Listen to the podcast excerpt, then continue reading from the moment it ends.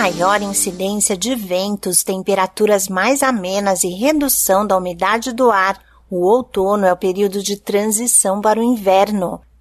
Nesta época do ano, o frio começa a aparecer e, aliado ao clima mais seco, eleva o risco de doenças respiratórias e alergias. Por isso é importante reforçar os cuidados, principalmente entre os grupos mais vulneráveis, como idosos, crianças, pessoas com baixa imunidade e os alérgicos.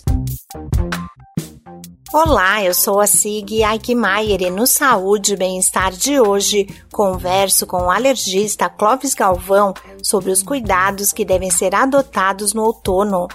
Para prevenir gripes e resfriados, o médico recomenda manter os ambientes arejados e lavar frequentemente as mãos. A transmissão desses vírus ela se dá através do espirro, através da tosse, através da respiração mas através também das mãos sujas e de objetos contaminados. Então, se você lá tem esse hábito de lavar as mãos com frequência, é, evitar ambientes com grandes aglomerações, sempre que a temperatura permitir, você deixar as janelas abertas para arejar o ambiente. Outra dica do alergista Clóvis Galvão é ficar atento aos indicadores de qualidade do ar da região. O ideal para a nossa respiração confortável, vamos dizer assim, é que tivesse em torno dos 60%.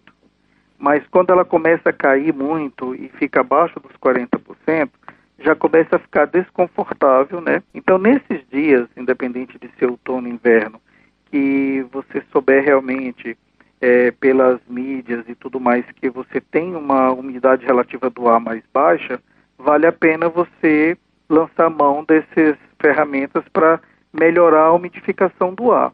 Então, esses umidificadores, ou mesmo aquela história da, da toalha molhada no quarto durante a noite, ajudam, né? O médico explica que o maior número de casos de gripes e resfriados contribui para o aumento das alergias respiratórias. São pessoas que têm já uma inflamação crônica na via respiratória e uma situação dessa, como a gente acabou de falar, de um resfriado, de uma gripe, né, que quer dizer, uma infecção viral é, agindo em um revestimento respiratório que já está inflamado por conta da alergia, vai desencadear mais sintomas.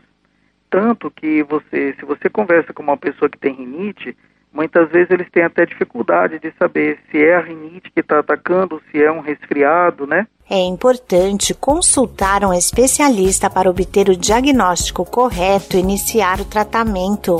Vale lembrar que, além de proteger contra a Covid-19, o uso da máscara facial reduz o risco das doenças respiratórias do outono. Esse podcast é uma produção da Rádio 2.